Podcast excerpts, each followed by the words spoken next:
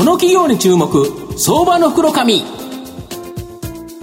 のコーナーは企業のデジタルトランスフォーメーションを支援する IT サービスのトップランナーパシフィックネットの提供を財産ネットの制作協力でお送りしますここからは、相場の福の神、財産ネット企業調査部長、藤本信之さんとともにお送りします。藤本さん、こんにちは。毎度、相場の福の神こと、藤本でございます。お願いいたします。お願いいたします。またなかなか阪神が勝たない時代に入ってまいりましたが、今年もしかして、大谷の勝数と阪神の勝率、大谷の方が上回るんじゃないかと。大谷プラス佐藤朗希、ね、朗希だったら、はい、こっちの方が多いんじゃないかなと、まあ、ぼやきが出てくるわけなんですけど、頑張りたいなというふうに思います。まあ、今日ご紹介させていただきますのが、証券コード3935、東証グロース上場、エディア代表取締役社長の賀島義成さんにお越しいただいてます。賀島社長、よろしくお願いします。よろしくお願いいたします。お願いいたします。エディアは東証グロースに上場しておりまして、現在株価348円、1単位3万5千円程度で買えます。東京都千代田区の神保町駅近すぐ近くに本社がある経験豊富なモバイルコンテンツプロバイダーとして、幅広いジャンル、マーケットに向けて豊富なサービスを提供している企業になります。まあ、御社はモバイルを通じて人々の生活に笑顔をもたらす事業、これをですね、数多く提供されているということなんですけど、具体的にはどんなサービス提供されてるんでしょうか？はい、えー、当社は、えー、ゲームや漫画、えー、女性向けのドラマ CD や、えー、グッズのオンラインくじなど、さまざまなお客様のニーズにお応えするような、えー、幅広い商品ラインナップやサービスを提供させていただいております。なるほど。で、えっ、ー、と、御社では、このインターネットで購入できる抽選くじの丸くじっていうのが人気だそうなんですけど、これどんなサービスになるんですか？はい。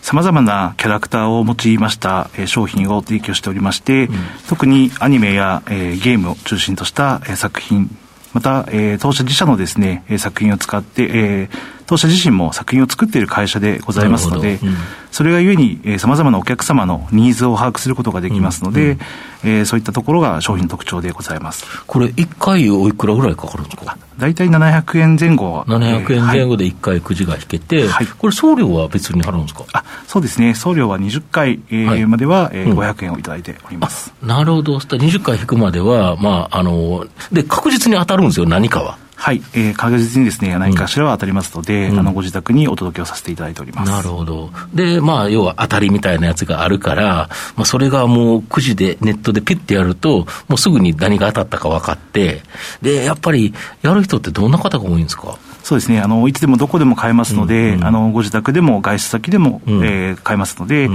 えー、特にやはりこう20代から30代、うん、40代あたりの年齢層の方が、えー、多くご利用いただいております、なるほど、あと、御社は買収したひふみ書房、まあ、ここの出版事業が非常に好調ということなんですが。はい、えー、2018年に、えー、M&A にてですね、うん、買収いたしまして、うん、えー、その後、漫画の制作の事業を開始いたしまして、はい。はい、えー、特に今、数多くの、うん、えー、作品をですね、うん、出版、そして電子書籍として、うん、えー、販売をさせていただき、うん、まあ、非常に好調にですね、うん、推移をさせていただいております。なるほど、やっぱ紙だけだと、結構今、厳しいですよね。おっしゃる通りですね。なるほど。今、紙と電子書籍の比率ってどれぐらいになってるんですか？そうですね。あの、もう今現状では、えっ、と、紙と電子書籍でいきますと、電子書籍の方が紙の2倍ぐらいの、えー、数字になっております。だから1対2ぐらいで電子書籍の比率が高まって、はい、でこれがどんどん高まってきてる状況ですか？そうですね、より今、電子書籍自体はマーケットも広がっておりますので、うん、今後、さらなる大きな成長を期待しております、うん、なるほど、あと、御社、面白いのが、今まで日本っていろんなゲームで、例えば、任天堂のいろんなゲームがあったりとか、メガドライブとか、なんか昔、いろんなゲーム機があったと思うんですけど、えーはい、あのゲーム機って今、使えないじゃないですか、はい、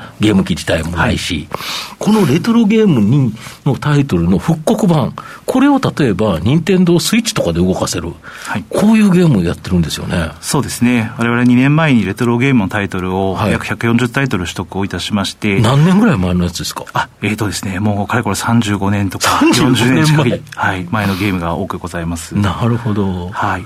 でそのゲームを、えー、どういうふうにするんですか？あはい、今現状の、えー、特に今普及しておりますのが、任天堂スイッチが、えー、たくさん普及しておりますので、任天堂スイッチで遊べるように、かつ日本語だけではなくてですね、英語でのローカライズも行い、全世界で楽しんでいただいております。全世界であれですよね、日本のゲーム、昔のゲームをやりたいという人は、それなりにいるんですよね。そうですね。あの日本国内はもちろんなんですが、特にこう欧米、えー方、お客様はですね、非常にこう、ファンの方が多くいらっしゃいますので、うん、あの、ご問い合わせもいただいております。なるほど。で、これゲーム売るだけじゃなくて、このグッズ売るんで、結構高くなるんですよね。そうですね。あの当時の作品を、のキャラクターを使ったグッズなども、えー、制作をさせていただいておりまして、まあ、ゲームのみならず、その作品自体を楽しんでいただけるように、うん、えー、期待に添えるような商品を作らせていただいております。なるほど。で、今までは日本の話だけさせていただいたんですけど、まあ、先週14日にですね、中国における子会社設立に関するお知らせ、